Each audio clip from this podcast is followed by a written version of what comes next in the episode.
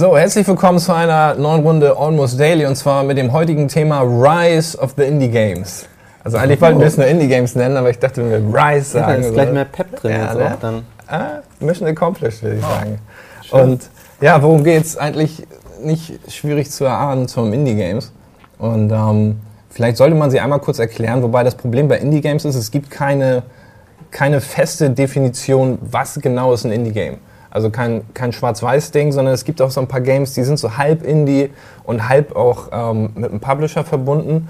Aber ich glaube, im Allgemeinen kann man sagen, Indie-Games sind Spiele, die keinen großen Publisher im Rücken haben, die nicht viel Geld haben und ähm, die meistens von kleinen Teams programmiert werden. Sehe ich das soweit richtig? Ja, ich glaube, es gibt da so die zwei Fälle, dass du, also entweder bist du so total der Kunsttyp, der unabhängig sein will und genau sein, sein Projekt irgendwie umsetzen möchte ähm, und da sich von jemandem reinreden lassen möchte, in dem es dann auch egal ist, ob er damit irgendwie äh, 3,50 Euro oder 500 Dollar mit verdient. Und es gibt aber sicherlich auch die Leute, die Indie-Games machen, einfach ähm, um auch Aufmerksamkeit zu generieren und damit dann irgendwie EA kommt und sagt so, ey, wir geben dir 100.000 Dollar im Jahr, wenn du für uns hier Spiele machst. Also ich glaube, das gibt da, gibt da beides und ähm, finde es ja jetzt auch nicht verwerflich, ähm, wenn man bei Indie-Games denkt man ja immer schnell so an so verkopfte Künstlerspiele und sowas in der Art. Aber ich finde das auch gar nicht schlimm, dass die Leute natürlich auch ein Interesse daran haben, damit auch Geld zu verdienen.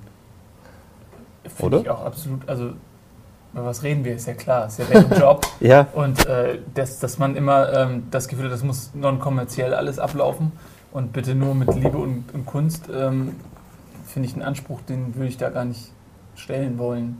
Natürlich ist es deren Job und vor allem deren Einstieg ja auch hm. in so eine Branche. Ja.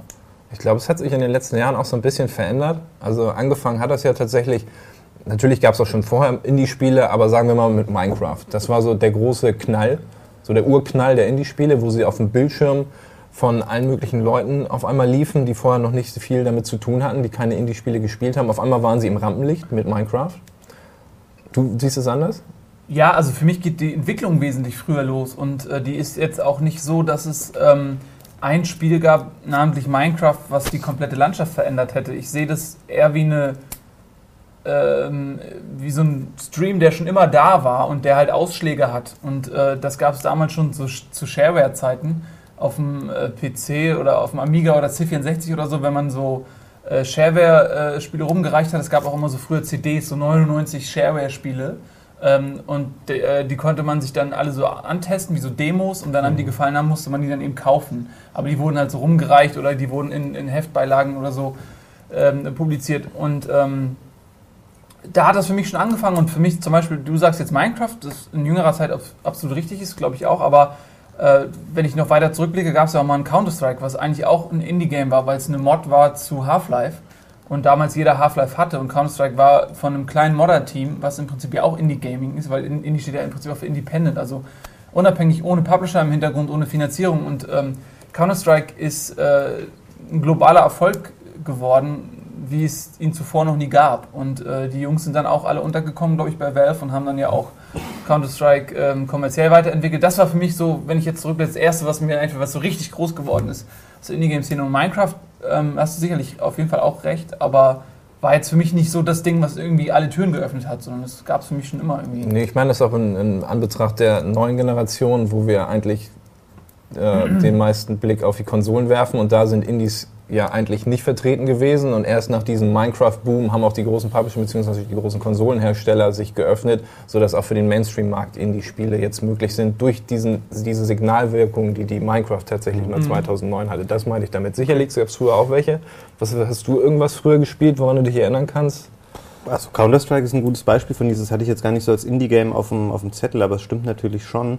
Ansonsten ähm, ist auch lustig, dass du diese Shareware-CDs und sowas ansprichst, weil ich habe mich jetzt gerade dann im, im zweiten Step gefragt, man hat ja sowas da nie ernsthaft, ähm, glaube ich, gezockt und dann gedacht, oh wow, das ist cool, das kaufe ich mir jetzt und auch wie hättest du es dann gemacht? Hättest du dann ähm, im Telefonbuch irgendwie äh, Firma Software XY rausgeholt, hättest dann angerufen, hättest gesagt, ey, ich hätte gern dieses Spiel, weil ähm, es fehlten ja einfach auch noch völlig die, die Kanäle, um an solche Spiele dann ranzukommen oder auch die gescheit vertreiben äh, zu können.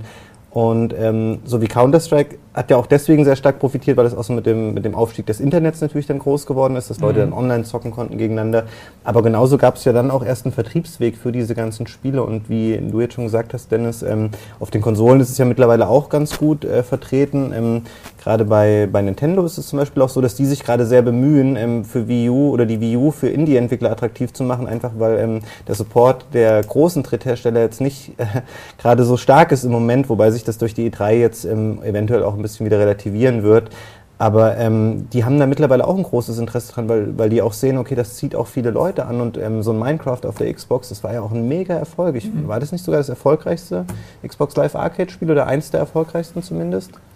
Hat sich auf jeden Fall sau viel verkauft. Ich will mich jetzt nicht festlegen, aber ich glaube, du hast recht. Irgendwie über 10 Millionen alleine auf der Xbox, mhm. das ist schon eine riesige Hausnummer gewesen. Und ich glaube, da hat sich Sony auch sogar richtig geärgert, dass sie das nicht für ja. PSN hatten, weil das schon mittlerweile, glaube ich, auch ein, ein, doch einen Unterschied irgendwie macht. Also, wobei es ja, ähm, es gibt ja diese Xbox Live Arcade Spiele und es gibt ja tatsächlich auch nochmal diese Sektion Indie Games. Ja. Ähm, die dann nochmal deutlich günstiger sind, aber da siehst du natürlich auch, ähm, die sind in der Regel auch noch deutlich ungeschliffener. Also das, da musst du schon richtig tief wühlen, bis man da auch wirklich mal ein gutes Spiel dann erwischt. Ja. Ähm, da ist auch viel dabei, wo du siehst, okay, die Leute, ja, die das gemacht das haben, programmiert. ja, die haben keine Ahnung, wie man ein gutes Spiel macht, die haben auch künstlerisch keine Ahnung, wie man ein hübsches Spiel macht und ähm, da ist es vielleicht auch ganz gut, dass die so eine Spielwiese haben, aber es schadet auch der Welt jetzt nicht, wenn die nicht irgendwann mal ein großes Spiel veröffentlichen was einen großen, großen Anklang findet. Was wäre denn in euren Augen jetzt ein super Beispiel oder was wäre euer Indie-Game? Eins, das ihr richtig gut findet, eins, das ihr lange gespielt habt, euer Lieblings-Indie-Game? Also ich finde Minecraft ist schon ein sehr, sehr gutes Beispiel. Ähm, was ich gespielt hatte, äh, war The Unfinished Sworn, was auch ein Indie-Spiel ist, soweit ich weiß.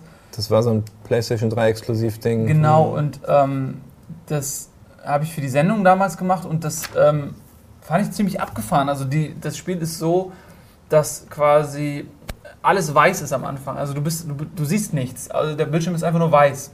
Und du raffst erstmal überhaupt nicht, was Phase ist. Und irgendwann drückst du einfach alle Knöpfe und dann raffst du, okay, der eine Knopf, äh, damit schießt du so einen schwarzen Farbball ab.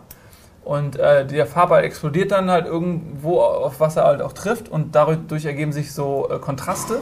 Und dann kannst du quasi die Welt freilegen, frei zeichnen mit diesen schwarzen Farbbällen. Und äh, merkst dann, okay, dass du befindest dich halt in, in irgendeinem Schlosspark oder so. Und je mehr Bälle du wirfst, desto mehr erschließt sich für dich dieses Bild. Du darfst auch nicht zu viele werfen, weil es dann natürlich auch diesen Kontrast zwischen Schwarz und Weiß nicht mehr gibt. Und ähm, dann ist da eine ganz süße Geschichte, wie so ein Märchen drum gestrickt um so einen Jungen, der, ähm, dessen Mutter irgendwie gestorben ist und er äh, ist auf der Suche nach einem Schwan, der das letzte Gemälde war, was seine Mutter gemalt hat und will das dann fertigstellen. Und, und dann erstrickt sich so ein ganz süßes Märchen. Und äh, die Idee mit diesen Farbbällen wird dann weiter gesponnen, dass man dann irgendwann Wasserbälle wirft auf Ranken und dadurch wachsen die und dann kann man sich so Wege freilegen. Das fand ich echt äh, erstaunlich süß. Ich wusste vorher auch nicht, was das ist. Das hat mir gut gefallen. Ähm, das ist aber recht kurz gewesen, oder?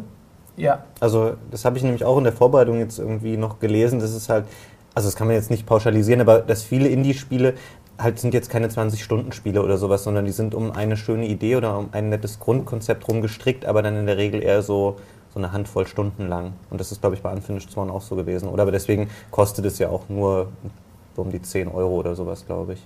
Genau. Ähm, dann, was auch jetzt schon wieder ein bisschen älter ist, ähm, was ich nicht in, auf Indie-Marktplatz, sondern auf dem Arcade-Marktplatz, glaube ich, für 1600 oder, oder waren es sogar nur 800 Punkte. Ähm, äh, wie heißt es noch? Sag schnell. Der Junge, der in, den, in der schwarz-weißen Umgebung Limbo. mit der Spinne Limbo, ja. genau. Äh, Limbo, ich weiß nicht, ob das jetzt noch per Definition ein Indie-Game ist, aber ähm, falls ja, das fand ich sehr, sehr geil. Also von der Atmosphäre her unfassbar dicht und düster mhm. und äh, ich glaube, es hat ja sogar auch ein eigenes Genre der Schwarz-Weiß-Spiele nochmal losgetreten. Ne? Ja, ja es gab sehr viele Spiele, die sich an dem Stil dann orientiert haben.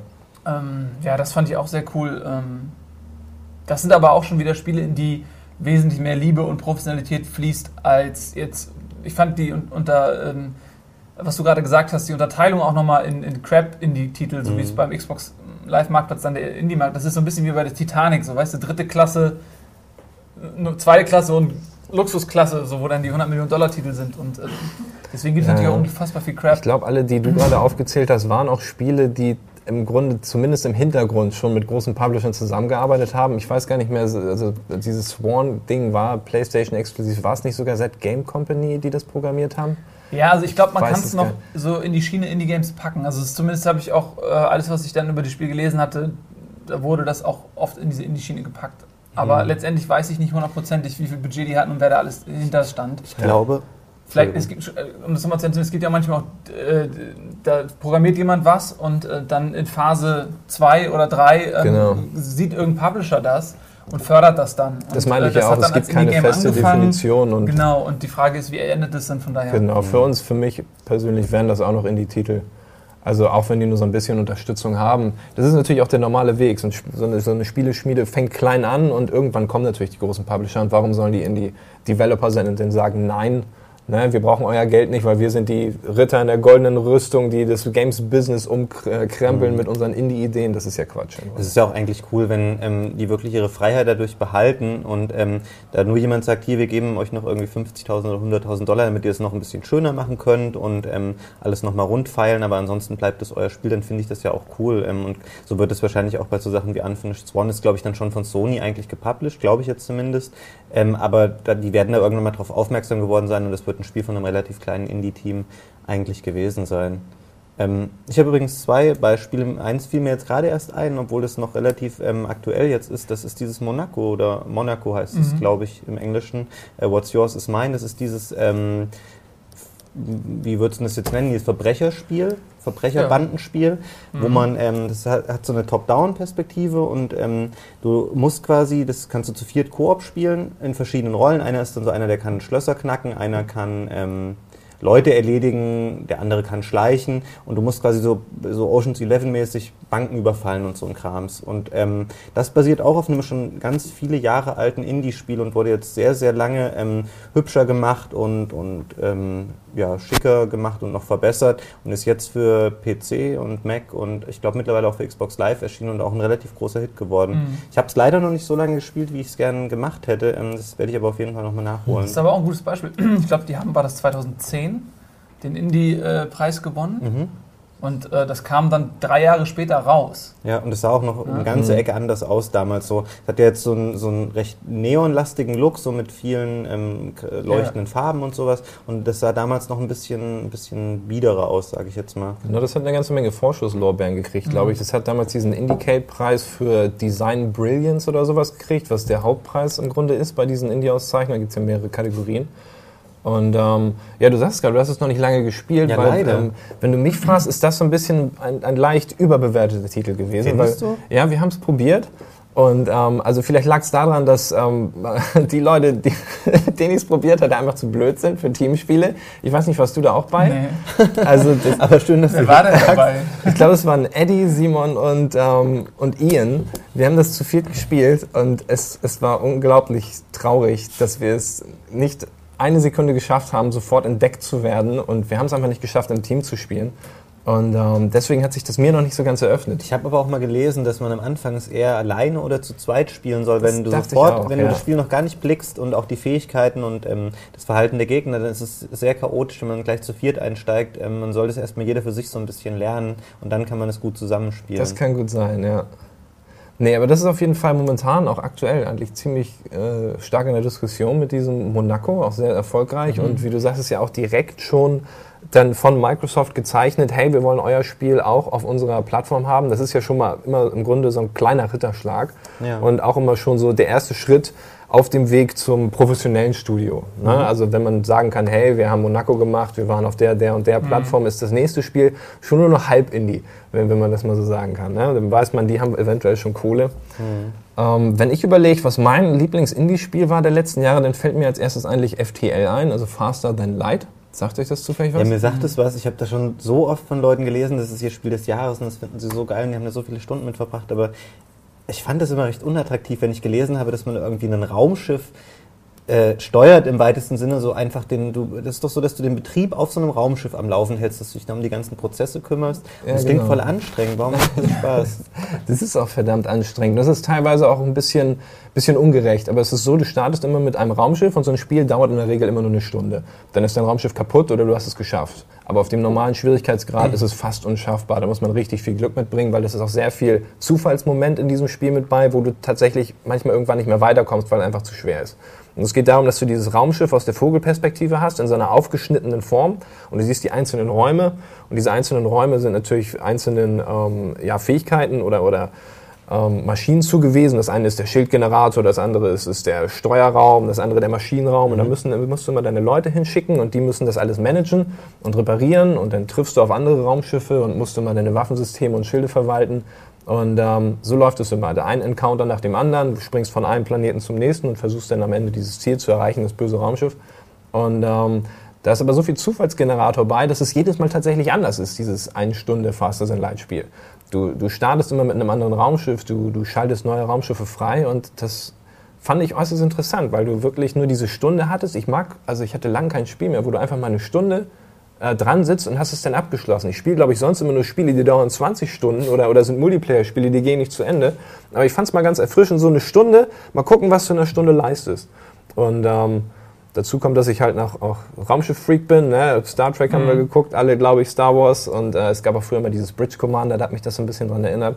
Das, das war ehrlich gesagt, glaube ich, mein Indie-Game der letzten Zeit, Faster Than Light. Mhm. Ähm, es klingt so ein bisschen wie so eine komplexere Version von äh, diesem iPhone-Spiel, von diesem Space-Team ähm, was du damals, mhm. glaube ich, mit, mit Booty und Co. gespielt ja. hast. Ähm, das fand ich auch äh, eigentlich ganz, ganz interessant. Das wäre aber, glaube ich, eher meins, weil es halt so was für zwischendurch ist und recht, recht simpel. Und ähm, Faster Than Light muss man sich, glaube ich, schon echt irgendwie rein, reinfuchsen und reinarbeiten, oder? Ja, also es ist nicht schwer zu lernen, aber es ist schwer zu mastern, okay. so wie viele Spiele. Aber generell, wo ich jetzt gerade an dieses Space-Team denke, das ist natürlich sowas, wir, wir reden jetzt viel über Sachen, die für PC sind oder im besten Fall noch für Konsolen, aber wenn du natürlich auf den Handymarkt gehst, da sind ja auch die App Stores so voll mit irgendwie, ich glaube, weiß, kenne da jetzt keine Zahlen, aber ich glaube, so gefühlt werden, werden da jeden Tag irgendwie 100 neue Spiele in den, in den Store so reingeschaufelt, also das ist ähm, da wird es wirklich uferlos und das kann man, glaube ich, auch gar nicht ähm, in, einem, in, einem, einstündigen Gespräch irgendwie erfassen, was es auf Handys alles mittlerweile gibt. Weil ich habe das Gefühl, dass jeder kann da Spiele veröffentlichen. Es gibt von jedem erfolgreichen Spiel ungefähr 5000 Klone, weil jeder will irgendwie das mhm. neue Candy Crush Saga machen oder den neuesten Town-Builder ähm, und ja, ich glaube, das sind immer oder das nächste Tower Defense Spiel, weil ich glaube, im Grunde genommen gibt es nur ganz wenige Konzepte da, die halt dann in den umsatzstärksten Apps ganz oben sind und die werden halt kopiert ohne Ende. Also ich glaube, da ist mittlerweile auch so ein bisschen für mich persönlich der Punkt erreicht, ich wüsste da gar nicht mehr, ähm, was sind da wirklich jetzt irgendwie coole Spiele oder wo, wie kriege ich da jetzt irgendwie noch eine, eine Übersicht rein? Ich habe noch lange nichts mehr gekauft tatsächlich für iPhone oder mhm. ähm, ich glaube um einfach, weil Telefonspiele, iPhone-Geschichten, Apps und was auch alles, dann werden wir auch noch mal ein eigenes ähm, eine Stunde nicht almost daily machen. ähm, das ist natürlich, glaube ich jetzt, wenn wir da ein Fass aufmachen über die Handyspiele, die mhm. ja tatsächlich teilweise auch noch Indie mhm. sind, ähm, ich glaube, da würde das zu weit gehen. Aber es ist insofern ähm, interessant, weil es ja auch den Veröffentlichungsweg nochmal ähm, aufzeigt. Weil früher war das ja wirklich so, da gab es halt dann nur den PC oder Amiga oder C64 oder so. Da, äh, und, und, man musste dann tatsächlich haptisch Dinge rumreichen oder so. Ähm, und heute ist es explodiert. Also zum einen die Tools sind verfügbarer für jedermann. Mhm. Ähm, früher war das so, du musstest eine Programmiersprache auf jeden Fall äh, beherrschen und dich da reinfuchsen und wenn du damit nichts zu tun hattest, bäh. Und ich glaube, der Einstieg wird immer einfacher gemacht. Äh, man erreicht immer mehr Leute, schöpft immer mehr Talente ab. Ich stelle mir das auch so ein bisschen vor wie bei einem Sport. Wenn du die Infrastruktur nicht hast, ähm, dann bist, ist, weißt du, Deutschland ist alles Fußball. So, du hast überall Fußballplätze und Vereine, die Infrastruktur ist da, jedes Kind kommt sofort in Berührung damit. Und deswegen kommen auch so viele Talente letztendlich hoch andere Sportarten, so wie Cricket, die sind hier überhaupt nicht verbreitet. Dementsprechend ist die deutsche Cricket-Nationalmannschaft vermutlich nicht mehr vorhanden. In anderen Ländern ist es genau umgekehrt. Weißt du, in Indien oder was weiß ich.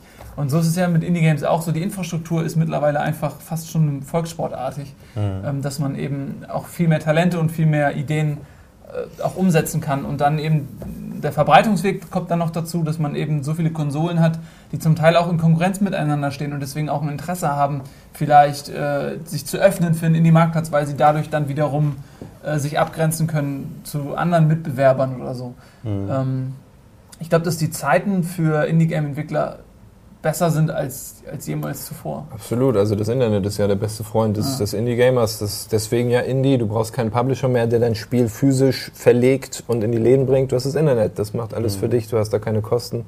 Dadurch auch der Boom, glaube ich, Ende der 90er. Steam haben wir noch gar nicht gesagt. Wollte ich gerade sagen. Genau. Ich, ich glaube aber auch, dass es ähm, mittlerweile ist es schon schwierig und du musst da, glaube ich, also entweder wirklich ein herausragendes Spiel haben oder du musst super Kontakte haben zu, ähm, so Games-Medien, die das dann ein bisschen pushen und das Spiel äh, ins, ins Gerede bringen. Ähm, weil ansonsten gehst du, glaube ich, unter in der ganzen Masse an Spielen einfach, auch wenn du ein sehr, sehr gutes Spiel hast, wenn dir das irgendwie fehlt, so dieser, dieser eine Aufmerksamkeitsmoment, ähm, der sich dann weiter verbreitet im Internet, dann hast du es, glaube ich, echt schwer. Und deswegen sind die Leute auch immer so scharf drauf, wenn sie ihre Spiel haben. Ähm, Steam Greenlight, sagt euch das was? Mhm. Das, da können Leute quasi Spiele einreichen ähm, oder vorschlagen ähm, die sie cool finden und wenn das genug Leute machen oder wenn da so eine kritische, eine kritische Masse erreicht wird, dann sagt Steam, okay, wir greenlighten das und nehmen das bei uns in den Shop auf.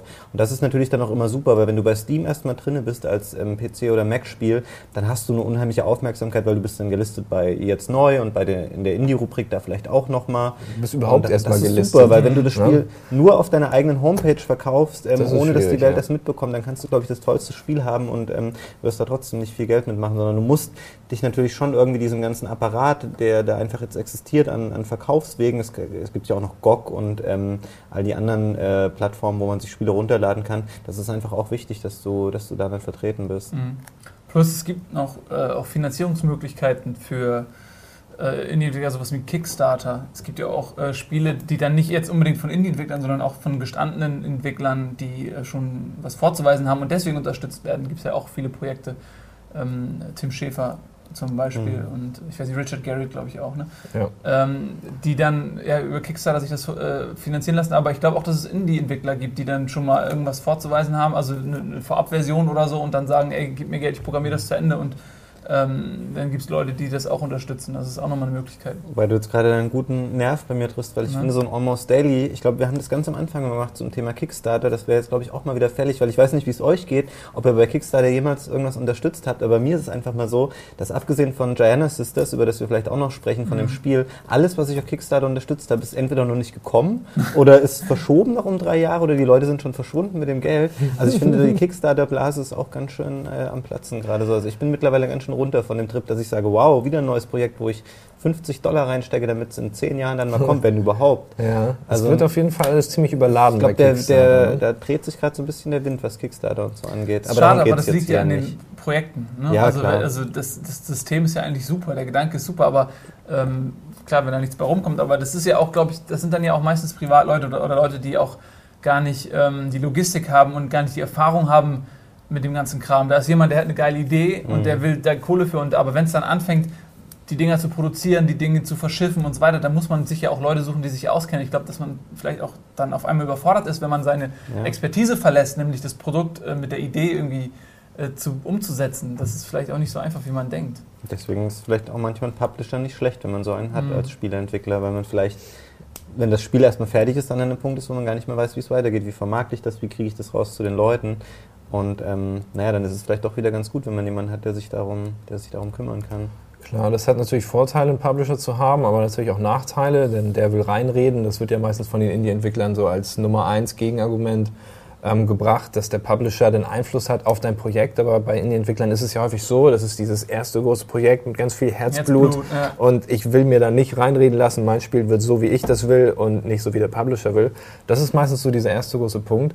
Aber ich glaube auch so in so nach ein, zwei erfolgreichen Projekten ist es fast unumgänglich, dass dann irgendwie so ein, so ein Indie-Entwickler versucht, ähm, also er kann ja auch nicht immer nur geile Spiele machen. Ja? Welcher Indie-Entwickler schafft das? Meistens sind das ja so Eintagsfliegen. Mhm. Ne? Das sehen wir auch mit Minecraft. Die bringen jetzt ihr Scrolls raus. Schauen wir mal, wie das wird. Da ist jetzt gerade die Beta am Laufen. Das ist glaube ich, ist das dieses Kartenspiel. Genau, das ist was ganz anderes als dieses Blöckchen Minecraft. Mhm. Mojang hat unglaublich viel Kohle gemacht. Der Notch steht mhm. ja auch selber mit seiner Mütze. Die, alleine diese Mütze, der Hut, den er trägt, ist ja schon als Symbol für den Indie-Markt irgendwie ähm, vereinnahmt worden. Dass wenn du nur seinen Hut siehst, denkst du schon an Indie-Spiele. Und ähm, ja, selbst seine Firma, die die Vorzeigfirma ist, die unglaublich viel Kohle gemacht hat, ähm, bringt jetzt das zweite Spiel raus. Und ich wage da auch so, so ein bisschen skeptisch zu sein, ob, ob das tatsächlich an den Erfolg anknüpfen kann. Ich zweifle da so ein bisschen dran. Aber ich finde es eigentlich cool, dass er sagt, ähm, er macht was anderes jetzt, dass Scrolls wirklich mhm. mit Minecraft nichts zu tun hat, sondern kann hey, sich leisten. Bock ja. auf was. Gut, klar, er kann sich auch leisten, das stimmt, das ist ein Ausnahmefall. Aber er hätte wahrscheinlich auch ein leicht modifiziertes Minecraft machen können. Ähm, oder wahrscheinlich auch stärker modifiziert, weil es ist ja eh immer in Veränderung Minecraft. Ähm, man hätte damit auch nochmal die äh, Kohle abgeschöpft. Das finde ich eigentlich oder ganz, so eine äh, hochauflösende cool. Version von Minecraft, ganz ja, genau. Ja. Minecraft HD. Nicht, das macht den Charme kaputt von Minecraft. Ja, nee, da gibt es eine ganze Menge Mods schon, die sehr beliebt sind. Ja, es geht ja nicht darum, auch, ob ich das persönlich jetzt für eine gute Idee halte. Ich meine nur, dass das sinnvoll wäre, weil ähm, das natürlich Ja, mit Sicherheit 2. nicht, exakt, mit Sicherheit nicht eine Entscheidung ähm, äh, für schlechte Texturen war, ja, sondern dass es auch einfach ja. eine praktische äh, Idee war, dass man das so macht. Und wenn der jetzt kommt und macht das gleiche Prinzip nochmal, wow, aber jetzt in Skyrim-Grafik oder so, ähm, das wäre irgendwie das Naheliegendste. Ne? Ja.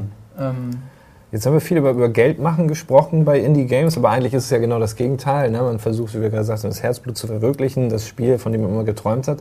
Und da gibt es ja auch so ein paar Spiele, die vielleicht uns jetzt nicht persönlich super gut gefallen haben, die vielleicht nicht eine Million Spieler da draußen haben, aber die als Indie-Games trotzdem irgendwie eingeschlagen sind.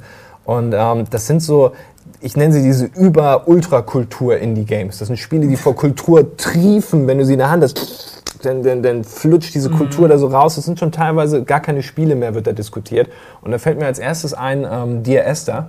Sagt euch das was? Ja, mir sagt es was, ich habe es aber nicht gespielt. bisher. Dear Esther, ich, ich hoffe, ich verwechsel es jetzt gerade nicht. Ähm, ich muss nur, ich glaube, das war, war das das in dem Wald, wo, ah, ich weiß es jetzt gar nicht mehr, weil es gibt verschiedene dieser, dieser Überkultur ähm, in die Spiele. Auch eins, das so ähnlich ist wie Rotkäppchen. Da spielst du ein Mädchen, läufst durch den Wald und du siehst ständig nur Farben oder Objekte. Oder Farben oder Objekte ist auch eine interessante Sache. Proteus ist ein Spiel, da siehst du nur eine bunte Welt, durch, durch die du laufen kannst. Und alles, was du anklickst, reagiert nur auf dich. Okay. Remembering ist auch, auch so ein ähnliches Spiel. Also das ist kein, die haben teilweise keine, keine Spielmechanik, sondern es sind einfach nur wie so psychedelische Trips, auf die du dich dann begibst. Was mir da auch noch einfällt, ist Antichamber. Habt ihr das gespielt? Äh, noch nicht. Das ist auch relativ neu, oder? Es geht. Das, ähm, das war bei Ach, ja, doch, jetzt weiß ich, was du meinst. Ja, doch. Das ist dieses, Portal. man... Ja, genau. Es ist, glaube ich, so eine... Ich weiß jetzt gar nicht genau, was man macht, aber es ist auch, man läuft durch eine sehr abstrakte Welt, wo quasi alle üblichen Videospielregeln so außer Kraft gesetzt werden und man halt irgendwie was sehr Innovatives und Frisches erlebt. Aber leider, ich habe es auch bei Steam drin, aber wie das so oft dann ist, äh, man kommt einfach nicht zum Spielen. Aber das werde ich auf jeden Fall nochmal machen, weil es sehr gelobt wurde, auch von den Kollegen hier. Mhm, Was du sagst, da passt auch super dieses Spiel eigentlich. Jetzt denke ich schon die ganze Zeit über den Namen nach und ich komme nicht drauf. Was wir neulich gespielt haben, wo du diesen Bankraub. Monaco? Nein, wo du diesen. Ähm, Ach so, Days of Loving. 30 Days Ja, ja, of genau, Loving. ja. Genau, das ist auch so eins. Ja. Das strotzt vor 30 Flights. 30 Flights of Loving. Jetzt Ja, haben wir es. jetzt haben wir's. Jetzt haben wir es. Ja, das war auch so ein Ding. Ähm, Im Grunde warst du ja nicht Spieler, im Grunde war es einfach nur eine interaktive Kurzgeschichte, wo du von Szene zu Szene dich klickst. Du hast ja nicht interagiert irgendwo, du konntest irgendwann mal eine Orange schälen. Das war alles. Ja, und das Ja. hatte auch keine Bedeutung. Also das Genau. war dann, äh, man hat dann dadurch, dass das so reduziert war, in den Kleinigkeiten nach Bedeutung gesucht, wo dann letztendlich gar keine war. Und das dann hat es dann wahrscheinlich wieder zu einem. Also man kann da so arzi-fazi in die Interpretation gehen. Oder man kann auch einfach sagen, ja gut, ähm, der hat halt vielleicht auch irgendwann mal auf halbem Weg die Lust verloren. So. weißt du so, ich meine, das ist immer, wer bin ich jetzt zu entscheiden, ob das jetzt künstlerisch wertvoll ist oder ob das einfach nur so aussieht, als wenn es künstler- künstlerisch wäre. Das ist so, Ja. wenn, wenn nicht der zwei Gemälde, das eine ist von einem Affen und das andere ist von einem ähm, äh, Künstler, der auf abstrakte Kunst steht oder so. Und dann will ich mal sehen, wie viele Leute den Unterschied erkennen, so ungefähr. Mhm. Ähm, ja, aber das ist auch so ein Ding. Aber ich meine, das ist ein, ich finde das einen guten Ansatz, weil man einfach auch mal, man muss ja nicht immer die, die ausgetretenen Pfade gehen. Man kann ja auch mit den Mitteln, die man hat, so einfach auch mal neue Sachen machen. Warum dann nicht mal sowas wie ein Gemälde oder wie, wie ein, ich meine, es gibt ja auch so Gemäldereien von irgendwelchen Künstlern, die fangen komplex an und die werden, der Gedanke wird immer weiter gestrickt und irgendwann hat der Künstler sich so weit reduziert, dass er einen Strich auf einem weißen auf einer weißen Leinwand hat, aber da steckt trotzdem mehr ein Prozess und ein Gedanke hinter. Den sieht man nicht mehr als Laie, der ich bin, aber wenn man sich informiert, dann erzählen einem Leute sowas. Und wenn man jetzt zum Beispiel so ein Spiel macht, was diese Reise, diesen Gedanken des Künstlers quasi in eine interaktive Form packt und man endet zwar bei demselben Bild, aber man hat die komplette Reise, kann man dann nachspielen in irgendeiner Form. Das sind ja auch Möglichkeiten, wie man ähm, mit so einer Technik umgehen kann und die ja auch Ja. prädestiniert ist für so Indie-Sachen irgendwie.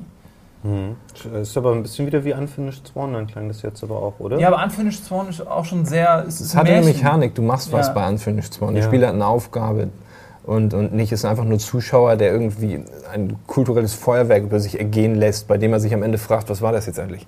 Ja, das gibt es häufig bei Indie-Spielen, habe ich in letzter Zeit beobachtet. Finde ich auch immer wieder interessant, weil das sind dann Spiele, die sind so abstrakt, dass sie alleine dadurch irgendwie in die Medien geraten, irgendwie Aufmerksamkeit bekommen, weil sie einfach so abgefahren aussehen und es so toll ist, auf einer Internetseite Bilder davon zu präsentieren oder sowas. Und, und sich jeder fragt, was zur Hölle ist das? Und ich will das spielen, aber wenn man dann selber rangeht, ist es leider dann häufig dann irgendwie eine Enttäuschung oder es ist sehr, sehr kurz.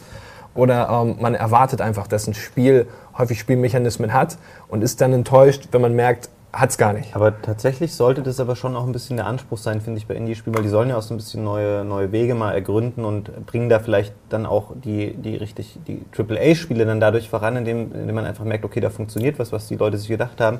Weil wenn du nur was hast, was jetzt auch ein Indie-Spiel ist, aber so konventionelle Gaming-Mechanik nutzt, dann ist das auch manchmal ein bisschen ernüchternd. Ich habe zum Beispiel dieses Evoland gespielt. Ähm, das ist so eine Art äh, Action-Adventure-Rollenspiel, was so ganz bewusst anfängt wie so Zelda 1 damals in den 80ern und sich dann immer weiterentwickelt, so über, über Final Fantasy bis hin zu 3D-Rollenspiel und so ganz viele Versatzstücke hat. Ähm, das ist nett gemacht, weil sich auch der Grafikstil immer verändert und die Musik wird dann von so 8-Bit-Pixel-Sound später zu Orchester-Sound.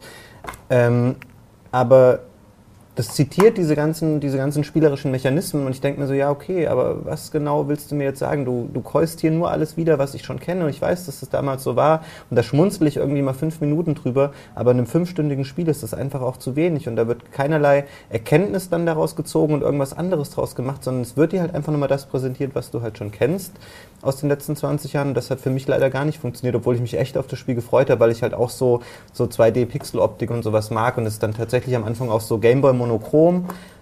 Aber ja, da war einfach die, die, die Idee Grundidee war, cool, war netter, als dann in der Umsetzung haben, hat er leider nicht so gewusst, was er damit machen das soll. Das ist, glaube ich, noch das Ding. Wenn in dem Moment die Idee ähm, das Beste ist und du kennst die Idee, bevor du das spielst, dann hast du im Prinzip ja das äh, Wichtigste daran schon, ja. bevor du es überhaupt gespielt hast. Ähm, Im Idealfall geht man an so einen Titel ran und weiß überhaupt nicht, mhm. Äh, was da passiert und ist dann geflasht indem sich das dann immer weiter entwickelt. Aber wenn ich schon weiß, ah, okay, das fängt so an und ich wusste es auch, ich habe das alles gelesen habe es aber nicht gespielt. Und wenn du jetzt sagst, weißt du, was ich meine, mhm. dann ist es auch eine Frage, wie man an so ein Spiel rangeht.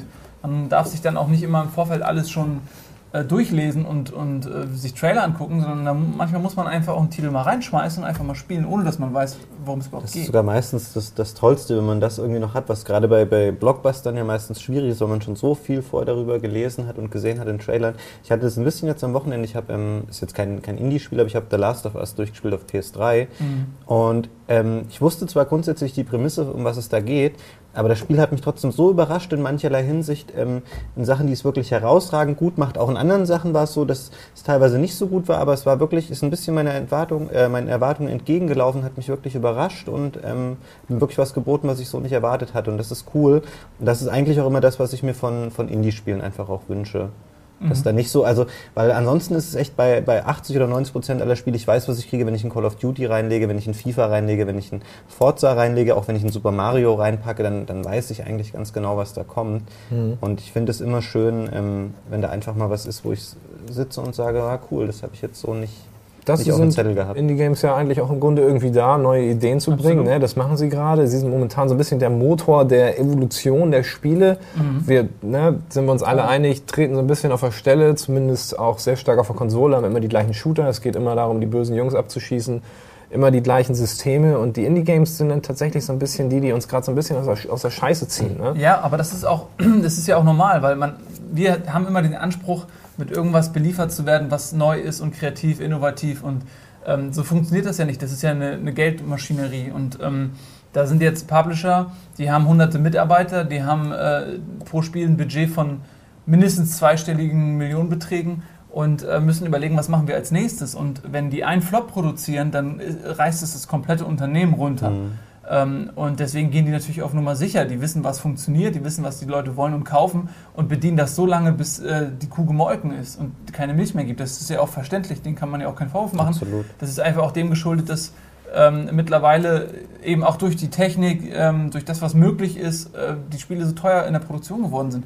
Das, das per se finde ich nicht schlimm. Und genau was du nämlich sagst, ist, dass die Indie-Spiele ähm, der Motor sind, weil die haben die Möglichkeit, kreative Konzepte auszuprobieren, die quasi für ein kleineres Budget erstmal äh, zu veröffentlichen, an, an, auf dem Markt zu testen sozusagen. Und die großen Publisher äh, können das dann adaptieren und äh, schauen, wie sie dann eine bessere Hochglanzversion davon machen, ohne allzu großes Risiko zu gehen. Ich finde ähm, das eigentlich ganz gut und deswegen sind die Indie-Games äh, auch, finde ich, heutzutage so wichtig, weil ähm, ja, weil da, wie du richtig sagst, das ist die Ursuppe, das ist die, die der, der, das kreative Viertel, sag ich mal, ähm, der Stadt, so weißt du, ein bisschen die mhm. Schanzengegend. So Momentan kann man das ganz gut beobachten mit dem Daisy, was ja damals mhm. rauskam. Und was genau dann die Impulse gegeben hat, jetzt kommt ein Warzy raus, wir haben ein State of Decay, was rauskommt, Daisy wird quasi auch fast kommerziell, also nochmal eine neuen Version. Es kommen unglaublich viel Zombie-Survival-Open-World-Spiele momentan raus. Und das ist auch alles nur losgetreten durch diesen einen, ja, ich will nicht sagen Glücksgriff, sondern durch dieses eine erfolgreiche Spiel, diese Mod, ähm, Daisy, die wir wahrscheinlich alle kennen. Ähm, das ist, das sehe ich auf jeden Fall auch so. Ähm, aber das ist auch, ähm, ich habe es ganz am Anfang mal, als ich über Counter-Strike geredet habe, angedeutet, aber ähm, diese Indie-Game-Szene hat ja so unglaublich viele Facetten und so unfassbar viele verschiedene Stadtteile so. Und äh, Modder zum Beispiel, finde ich, ist für mich auch ganz klar Teil der Indie-Szene. Und das ist ja auch schon uralt. Also wir haben Counter-Strike gesagt und äh, davor gab es das ja auch schon. Zu, damals gab es dann äh, Titel, so zum Beispiel die äh, Unreal ähm, äh, Engine-Spiele. Nicht unbedingt Unreal Engine 3, aber auch die, aber auch die vorhergehenden Versionen der Unreal Engine waren auch sehr äh, modderfreundlich oder auch teilweise die äh, Quake Engine.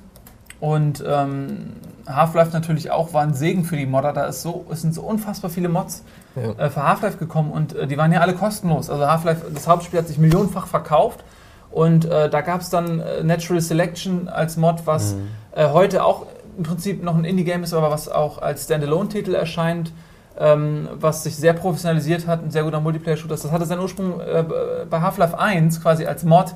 Dann gab es ähm, Science and Industries, äh, eine sehr erfolgreiche Mod, die komplett ein neues Spielprinzip für Multiplayer auf den äh, Markt gebracht hat. Und natürlich Counter-Strike, was das Zugpferd, das die erfolgreichste Mod aller Zeiten verm vermutlich ist.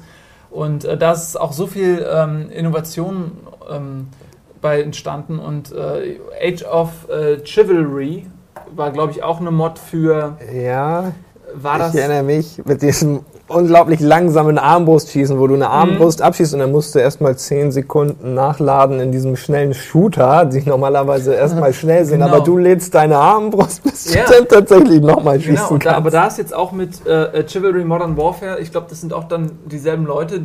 Da gibt es jetzt auch eine neue Version. Also die haben teilweise offensichtlich. ja, die haben ja sogar eigene Genres. Franchise, was die dann immer weiter professionalisieren. War nicht auch Team Fortress ursprünglich mal eine Mod? Ich- Ähm, das ist jetzt vielleicht ja. dünnes Ja, Eis, aber ich bin mir da nicht mehr sicher. 1. Ja, gell? Mhm. War, war, schon von, war die von Valve selbst oder haben die das später dann erst aufgegriffen Ich glaube nicht, dass die von Valve selbst. Aber ich würde da jetzt nicht mein Leben für verwenden. Aber Ja. ich glaube auch, aber ich das meine, auch ist das ist ja wirklich ein Riesenhit dann später geworden, auch wenn sich ziemlich verändert hat, jetzt so was den Look und, Ja. und alles angeht. Battlefield übrigens auch. Also es gab auch für Stimmt. Battlefield unfassbar viele Mods. Äh, Und es gibt ja auch für Strategiespiele wie StarCraft, Warcraft Mods, die dann in MOBAs resultiert sind, was ein eigenes Genre mittlerweile ist, ein riesengroßes im Internet, nämlich Defense of the Ancients hat das, glaube ich, damals Dota, losgetreten. ja. Aber es ist Unglaublich. eigentlich auch lustig, weil das sind jetzt auch wieder die ganz klassischen äh, AAA-Spiele, die wir eigentlich jetzt, die auch dem total konträr stehen. Wenn du jetzt hier ein Indie-Spiel hast wie ähm, Braid und da Battlefield 3, aber dass da dann wieder Leute hingehen und sagen, wir ziehen uns da was raus und nehmen diese Mechanismen, die da drin sind und auch das technische Grundgerüst und daraus machen wir wieder was eigenes Cooles, aus dem später wieder ein anderes Spiel entsteht. Das ist ähm, Aber das, Cool. ist, das ist auch wieder das Gleiche wie, äh, also die Möglichkeiten, die Tools, die man hat. Weil äh, was Modern natürlich der Vorteil, den die haben, ist erstmal, dass das Grundspiel jeder hat, also es- viele Leute haben und äh, dass die die Technik dahinter haben. Das heißt, die haben die Engine, die sie nutzen können und so weiter. Ähm, die müssen jetzt sich nicht großartig irgendwas dafür kaufen oder neu programmieren. Das heißt, die Werkzeuge sind da. Und äh, wenn du dir teilweise mal Mods anguckst, die sehen ja, haben ja nichts mehr mit dem Originalspiel zu tun. Und äh, damals war es auch noch so, dass man musste ein bisschen tricky das alles einbinden. Ja, musste man teilweise sich wirklich noch manuell in der Registry da rumwursteln. Und es war gar nicht so einfach, das zum Laufen zu bringen. Und dann gab es die verschiedenen Beta-Versionen. Und wenn man es dann aktualisieren musste, jeder musste die gleiche Version haben und bla. Also es war auch echt komplizierte Mechanik so. Aber ähm, das ist eigentlich ein, ein super Tummelplatz eben für Indie-Entwickler, weil jeder hat ein Warcraft 3, check ich das mal aus. Und, und irgendwann hast du es ja auch gerafft, was es da an vielseitigen Mods gibt. Und die Bereitschaft, Neues auszuprobieren, ist dann ja auch dadurch gewachsen. Und äh, auch Spiele, Civilization zum Beispiel. Ultra komplexe Spiele, da gibt es so geile Mods für, die komplett auf einmal, in, was sich Sci-Fi sind. Oder irgendein komplett anderes Universum, was sie Dune oder was. Also ein komplett anderes Ding, aber diese Mechanik halt nutzen. Und ähm, ja, es gibt unglaublich viele gute Mods. Eigentlich könnte man theoretisch auch nochmal einfach nur über Mods sprechen. So. Aber das ist für mich halt auch irgendwie ein Teil der Indie-Szene. Ich würde auch gerne nochmal über Slender sprechen. Ja. Das war ja an sich auch nochmal ein ziemlich interessanter Einschlag in die Indie-Szene mit Slender. Überall gab es Videos, Leute, die Slender spielen und sich dabei erschrecken. Also es war dieses Spiel, wo man, ich gebe zu, ich habe es selber nie gespielt. Ich habe es mir aber ungefähr 50 Mal bei 50 Leuten angeguckt, die es spielen.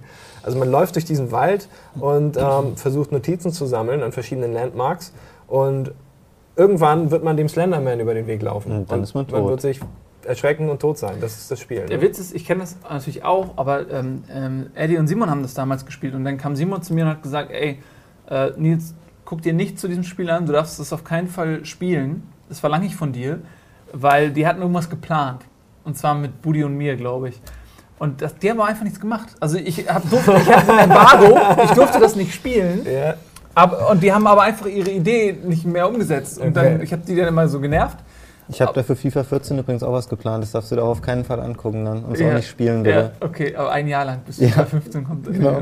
Ja, ich glaube, die wollten mit uns in den Wald fahren oder sowas und uns das da spielen lassen. Aber wie gesagt, das haben die nie gemacht, deswegen habe ich das. Und dann habe ich es natürlich irgendwann verpasst. Ach so. Und dann Ja. war der Hype irgendwann vorbei und ich durfte es ja eh nicht und dann deswegen habe ich es nie selbst gespielt.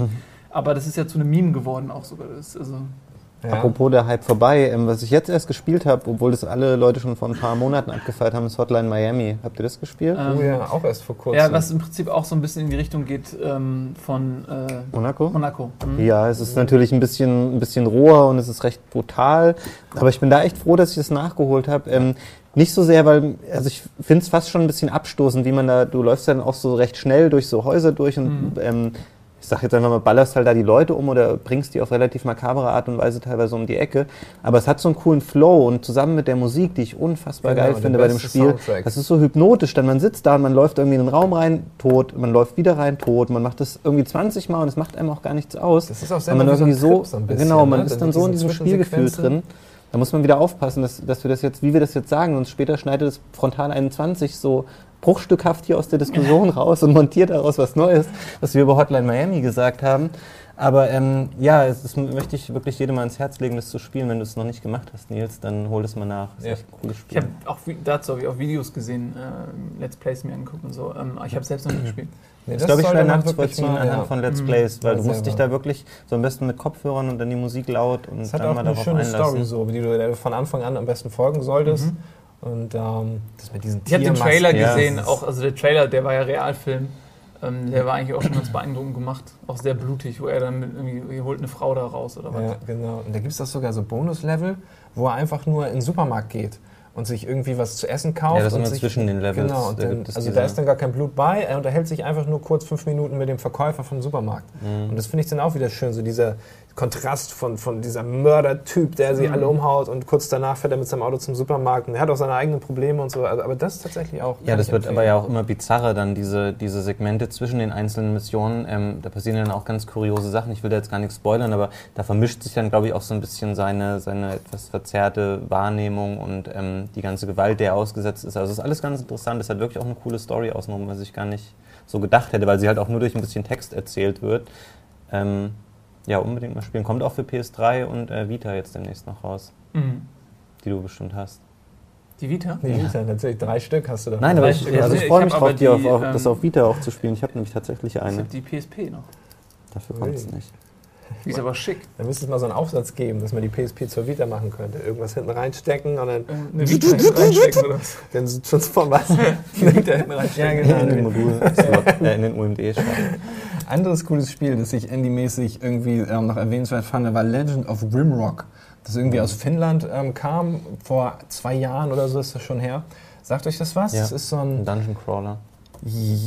Ja, ja doch, genau, Dungeon Crawler. Also im Sinne von Eye of the Beholder oder Ultima Underworld oder sowas. Und ähm, für die Leute, die es nicht kennen, also Dungeon Crawler sind immer so, ähm, der Bildschirm ist immer aufgeteilt und unten hast du meistens deine Party, also deine vier, fünf, sechs Leute, mit denen du das Abenteuer bestreitest oder rechts und dann links hast du so ein kleines Fenster mit der Spielwelt, durch die du so reinguckst, wie durch so ein Bild. Und du gehst immer so einen Schritt vor. Und ähm, ganze Welt, die ganze Welt ist immer in, in Vierecke normalerweise unterteilt. Und man geht immer vor oder ein links oder ein rechts. Und ähm, jedes Mal steht man dann vor einer anderen Wand oder vor einem Gang und muss dann immer ganz genau schauen, ob ist hier was an der Wand oder gibt es auch Rätsel. Und das war im Grunde auch so, ein, so eine Neuauferstehung, so eine Renaissance der Dungeon Crawler und ist super gut eingeschlagen. Ist der zweite Teil sogar momentan in der Mache. Mhm. Ähm, war unglaublich schwer teilweise. Ähm, deswegen habe ich es ehrlich gesagt auch zur Seite gelegt, weil ich dann irgendwie einfach nicht mehr die Zeit hatte, so, so ein Spiel ähm, wirklich bis zum Ende durchzuziehen, weil ich bin sehr, sehr viel gestorben da in der Mitte des Spiels. Da habe ich dann die Motivation verloren.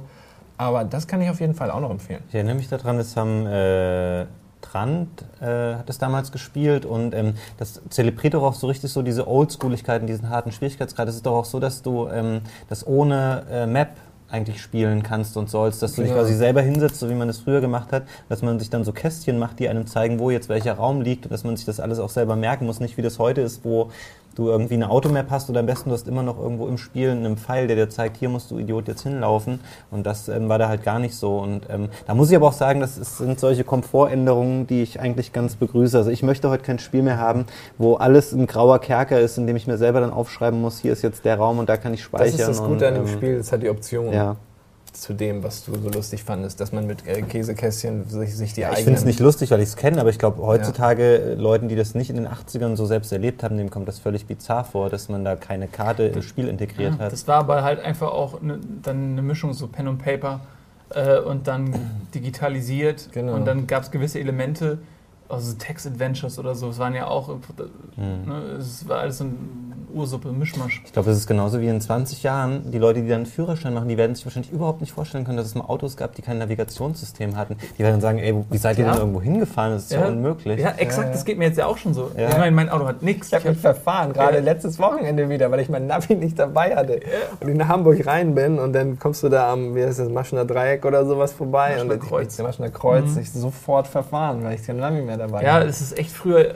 Das ist, äh, danke, das ist so wie wir haben die analoge Welt noch mitgemacht. Wir können, weißt, wir haben, sind noch gedanklich verankert. Wir können das nachvollziehen. Die jungen Leute, die heute geboren werden, die können diese Faszination, die diese digitale Revolution mit sich bringt, gar nicht verstehen, Mhm. weil die, die die Steinzeit, aus der wir kommen, gar nicht mehr kennen. Das Ähm, stimmt. Ja, Können wir auch nochmal drüber sprechen. Äh, was wollte ich äh, sagen? was ganz Interessantes bestimmt. Ja, habe ich aber jetzt vergessen. Sage ich was anderes? Du darfst Ähm, auch noch ein, ein schönes Indie-Spiel, was du mochtest, noch einwerfen. ähm, ich mochte zum Beispiel World of Goo. Oh ja. ja, das fand ich auch schön. Ähm, das fand ich süß. Das war so ein. Das ist auch, finde ich, so ein typisches Indie-Game, weil das eine Mechanik hat, äh, die dem Ge Grundgedanken, sag ich mal, vorausging, dass man halt mit diesen kleinen Kügelchen so Verbindungen schafft und dann äh, daraus so Brücken bauen muss. Und ähm, die ganzen einzelnen Küchen sind aber auch so schön animiert und machen so Mhm. Geräusche und man hat richtig, ein, man entwickelt eine Beziehung zu den kleinen, Zu den kleinen Dingern. Will die dann auch nicht verlieren und dann halt äh, super viele kreative neue Level äh, gestaltet, die dann äh, alle eine Herausforderung sind. Also das fand ich sehr geil. Ähm, äh, Dust, Ja. ähm, das ja, ist so ein, so ein Spiel, wo man so die ähm, Umwelt beeinflussen kann, ne? Nee, jetzt das war aber sehr vage. verwechselst das mit. Ähm, ach doch, das von Eric Chahi, dieses, wo man diesen Tribe. From Dust. Ja, meint From. Dust. From Dust meinte ich. From Dust. Mhm. Nee, Dust, war das nicht das mit diesem kleinen roten. Was kenn- gerade erst erschienen ist in der Wüste, dieses kleine. I- Das Journey, ein meinst du? Journey. Ah, jetzt verwechsel ich Und es Journey. gibt noch Dust 5 von 4, das ist Genau, dieses stimmt. Weltraumspiel, was mit Journey. EVE Online zusammenhängt, das ist aber kein Indie-Spiel. Nee, ich meine aber From Dust, aber ich, Genau. wo ich mir auch nicht sicher bin, ob es jetzt wirklich ein Indie-Spiel ist, aber das äh, sah schon so ein bisschen so aus. Von Ubisoft. Das ist halt von dem. Typen, der damals Another World programmiert hat im Mhm. Alleingang. Mhm. Ähm, der hat das jetzt nochmal rausgehauen. Und ich war auch total perplex erstmal, weil als ich es mir runtergeladen hatte, so ein Eric Chahi-Spiel war für mich erstmal gesetzt. Kaufst du dir, egal was. Und ich war total entsetzt. Das hat ja nichts mit Another World zu tun. Und dann auf einmal war es so eine, Art, so eine Art Populus, nur halt noch, noch seichter. Und, und das hat mich auch total gefangen. Ich fand es total super. Mhm. Weil gerade auch aus dem Punkt in anderen Spielen, also um es nochmal zu erklären, es ist, du hast so einen, einen Stamm von Urmenschen auf einer Insel und es kommen immer die Naturgewalten, sei es Lava, Tsunamis oder was es Wasser. da alles gibt. Ne? Mhm. Und du musst versuchen, diesen Tribe, diese, diesen, diesen eingeborenen Stamm ähm, ja, zu retten, versuchen, dem neues Land zu erschließen, ihn da ansiedeln. Und ähm, da hast du nur die Möglichkeit, Sand oder Lava oder Wasser in die Hand zu nehmen mit deiner göttlichen Hand und sie zu platzieren auf dieser Insel. Und das fand ich gerade so schön, weil bei anderen Spielen sagst du, okay, setze Berg hier und dann boom, kommt da dieser Berg hin. Aber wenn du hier bei From Dust einen Berg machen musst, dann machst du ihn selber, dann formst du ihn so, ihn so, dann ja. baust du ihn so. Und wenn du willst, dann sieht er aus wie ein Haufen Scheiße. Aber wenn du anders willst, sieht er auch aus wie ein wunderschönes Schweinchen oder sowas. Ja, okay, das kriegt man wahrscheinlich hin, aber man kann seine Bergformation genau so machen, wie man es möchte und mit Lava arbeiten. Das ist ein bisschen wie, wie, wie, wie hier Förmchen spielen auf dem Sandplatz. Genau, es ist ein riesiger. Sandkasten. Also, ja. Das wäre was Tolles, wenn jetzt bei der Xbox One das Kinect wirklich so toll funktionieren würde. Das wäre ein optimales Spiel dafür, wo du selber so deine Welt formen kannst bauen. und sowas. Ja, einfach so, indem du mit den Händen der, in der Luft dann so agierst und diese Welt formst. Das ist cool. Stell ich mir ganz gut vor. Stimmt. Gute Idee. Am Ende ging, das, am Ende ging das schon im ersten Teil auf der Xbox 360, aber ich glaube nicht, ich glaube nicht, dass das Kinect Unterstützung hatte. Ich weiß nicht mehr. Ja. Ähm, Glaube ich nicht, dass es ging. Nee? Das ist nicht. Geil wäre, wenn man dann noch so einen Handschuh hätte, der einem ein haptisches Feedback gibt. Ja. Super Glove. Ja. Also Oh, so, weißt ja. du, weil es ist ja schon, wenn du den Sand anfasst, du hast den Widerstand, du hast den, spürst den auf der Hand. Aber wenn, stell dir vor, du hast einen Handschuh und dann machst du das so und dann spürst du, das ist, hm, Das wäre echt, ja, Ja. das wäre super. Dann nur mit Oculus Rift dazu. Genau, und als Ganzkörperanzug und dann einfach, wieso nicht direkt rein da? Es gibt übrigens, ähm, das ist jetzt eigentlich nicht Indie-Games, aber jetzt, da können wir auch nochmal drüber reden. Weil äh, ich weiß, dass ich zum Beispiel auch mit Dennis schon vor vielen Jahren immer drüber gesprochen habe, wie man ähm, so ein virtuelles Spielerlebnis ähm, am beeindruckendsten umsetzen kann, was man dafür bräuchte. Und wir haben überlegt, okay, man braucht irgendeine Form von, von Matte, wo man drauf läuft oder die ein, also man muss ja auch irgendwie laufen können äh, und nicht nur auf der Stelle stehen. Und, und, und dann haben wir überlegt, und es gibt jetzt verschiedene Projekte, die in der Kombination im Prinzip das erzeugen. Es gibt natürlich Oculus Rift, was völlig klar ist. Dann gibt es jetzt auf dem Kickstarter auch ein Projekt für so eine Matte, auf der man dann halt laufen kann. Da ist man dann halt auf so einem, das ist so ein rundes Podest Mhm. und man hat dann in Hüfthöhe noch so einen Ring, der einen quasi daran hindert, dass man umfällt. Und dann läuft man auf so einer Matte auf der Stelle quasi und rutscht dann immer wieder so runter, die ist so leicht gewölbt. Und dann habe ich noch einen Bericht gelesen, dass es halt auch so einen Anzug gibt, der einem, den du irgendwie anziehst und der einem dann irgendwie Feedback auf den Körper gibt. Und wenn man diese drei Sachen, die nichts miteinander zu tun haben, irgendwie kombiniert, Ja, dann ja. wäre man so ein bisschen, ne? Da musst du aber wirklich. Und dann, Entschuldigung, und dann Ja. natürlich noch Kinect. Weißt du? Dann natürlich noch Kinect und irgendwie eine Form von Waffe oder so. Also Plastik und dann Kinect und dann. Aber da musst du wirklich ein krass gutes Spielerlebnis damit bieten, weil ganz ehrlich, das, wir kennen das ja alle, ich weiß das noch von den Guitar Euro Rock Band Zeiten, Mhm. dann ist man am Anfang Feuer und Flamme wegen sowas und irgendwann hast du die ganze Bude voll stehen mit ähm, Ja. Anzügen und. Handschuhen und Laufbändern Ja, ja. und Brillen und was weiß ich, dann denkst du wieder so, oh nee, komm, alles weg, der Plunder und ich möchte Ja. wieder einen Controller haben und sonst gar nichts mehr. Ja. Weil das ist, glaube ich, noch Ich so dieses Ding, niemand, niemand macht das. Also gerade nicht die Leute, auf die jetzt irgendwie auch Sony und Microsoft schielen, die sich in ihr toll designtes Wohnzimmer setzen, die legen sich dann da keine Plastikanzüge und Brillen und was weiß ich alles hin. Also das wird nicht die Zukunft Wir sein. brauchen dessen. auf jeden Fall später einen eigenen Raum für sowas. natürlich. ne? Am besten auch nicht dann mit der flachen ähm, Projektionswand, sondern mit einer gewölbten. Das sollte ein runder Raum sein. Mhm. äh, der in. Wohnungen Genau. häufig anzutreffen ist. Ja, doch später, in 20 Ja, Jahren das wird das wird sich dann- ändern. Ja, das wird sich Ja, ändern. zukünftige Wohnungen haben also alle- Zumindest wenn ich an Hallo? die. Früher hatten Wohnungen auch kein, kein eigenes Klo, da gab es Etagenklos. Und dann irgendwann ist die Nachfrage nach eigenen Vielleicht Klos. verschwinden die wieder und es gibt dann wieder Etagenklos, dafür Ja, werden die, die Bäder alle zu so runden. Ja, natürlich. Also Projektionsflächen die, das Anforderungsprofil an Architekten ändern sich. Zukunftswohnungen, die gebaut werden, die sollen gefälligst so einen Raum haben. Finde ich ganz, finde ich genauso. Ja. Absolut.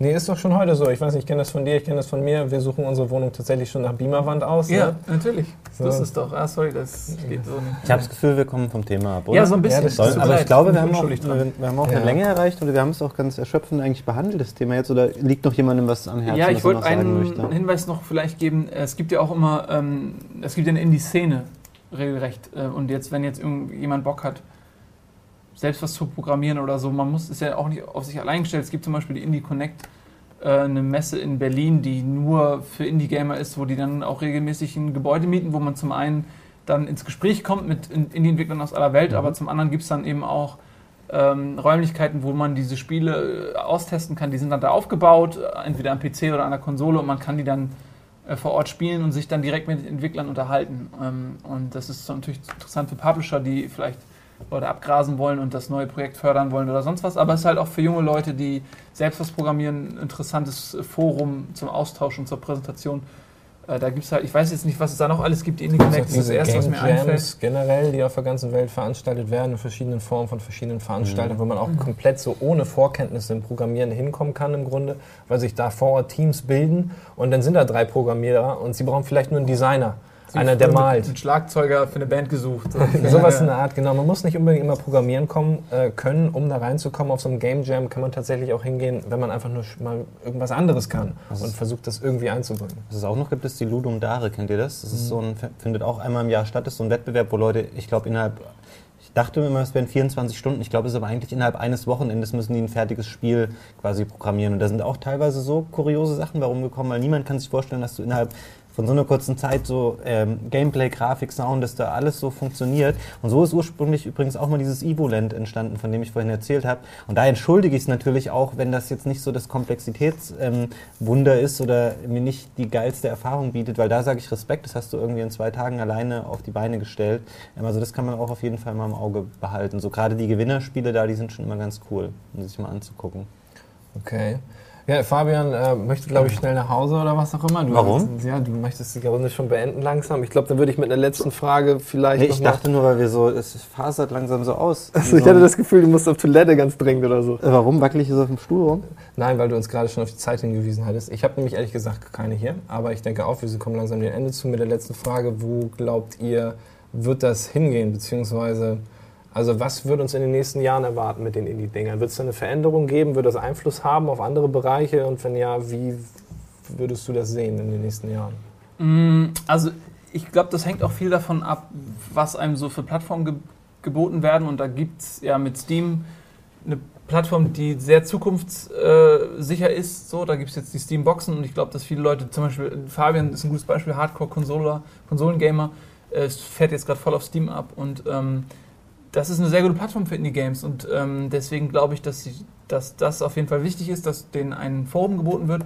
Und äh, was die neuen Konsolen angeht, bin ich mir nicht ganz sicher. Xbox One ist, glaube ich, ein Schritt zurück, äh, nach allem, was ich gehört habe für Indie-Gamer. Aber das kann man ja auch ändern. Also es ist jetzt ja auch nichts, was in Stein gemeißelt sein muss, wenn Microsoft merkt, dass es nicht so funktioniert, wie sie es gerne hätten. PlayStation 4 weiß ich nicht genau, aber auch das wird wahrscheinlich eher Indie-Game-freundlicher sein als Microsofts Konzept bislang.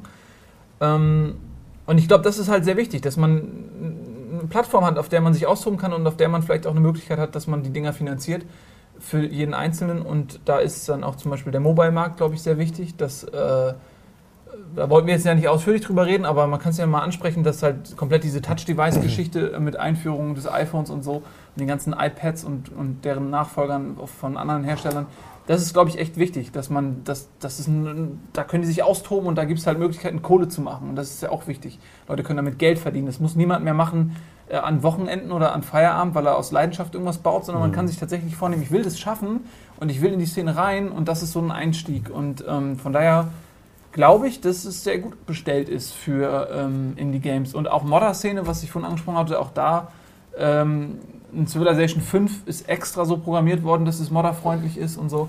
Also ich sehe das durchaus positiv.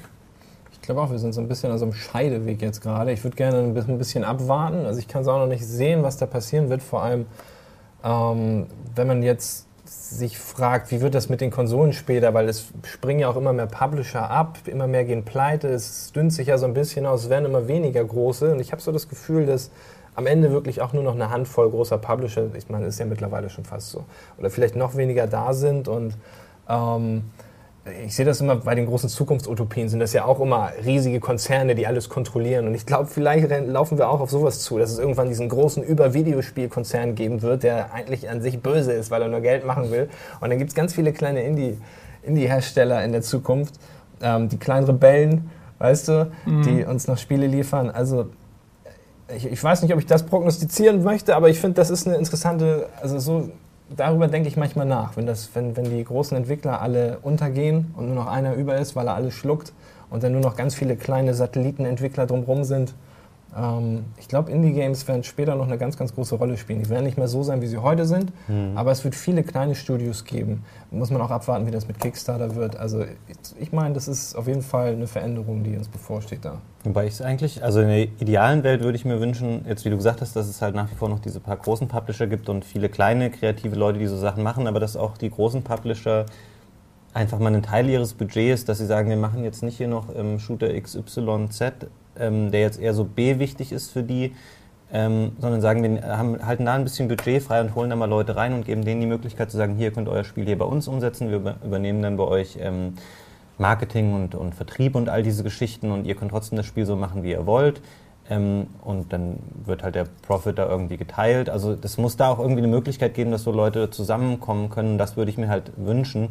Da muss man gucken, wie sich das in Zukunft dann wirklich, wirklich darstellen wird.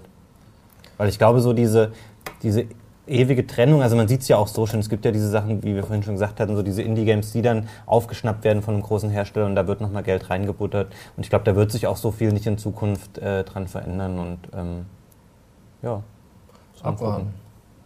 Auf jeden Fall gibt es schon eine ganze Menge gute Indie-Spiele, haben wir gerade festgestellt. Ne? Ein paar haben wir aufgezählt. Ich denke mal, das eine oder andere können die Leute da draußen, die uns da jetzt gelauscht haben, auch mal ausprobieren. Ähm, eins habe ich hier noch stehen, das will ich noch einmal nennen. To the Moon, einfach nur kurz in den Raum werfen. Sehr, sehr trauriges Spiel. Also wenn ihr nah am Wasser gebaut seid und äh, trotzdem Typ seid, könnte es sein, dass man dabei weint. Also sehr, sehr trauriges Ding. Aber wir haben bestimmt 20, 30 coole Spiele vorgestellt. Ne, ich danke euch für diese großartige, anreizende äh, äh, Diskussion. Ja, super Witz. Davon das ist es aber auch nicht so gut, wenn man nah am Wasser gebaut ist, oder? nee, das stimmt. okay, Wegen die Leute, die nicht. ja. Ja, ich hab's Danke. auch. Ja, wir waren unglaublich lustig, auch jetzt zum Ende noch. Das haben wir auch noch rausgeholt. Ja, schön. Also, ähm, ja, bis War zum alles nächsten Mal. dabei. Ja, danke. Danke. Tschüss. Tschüss.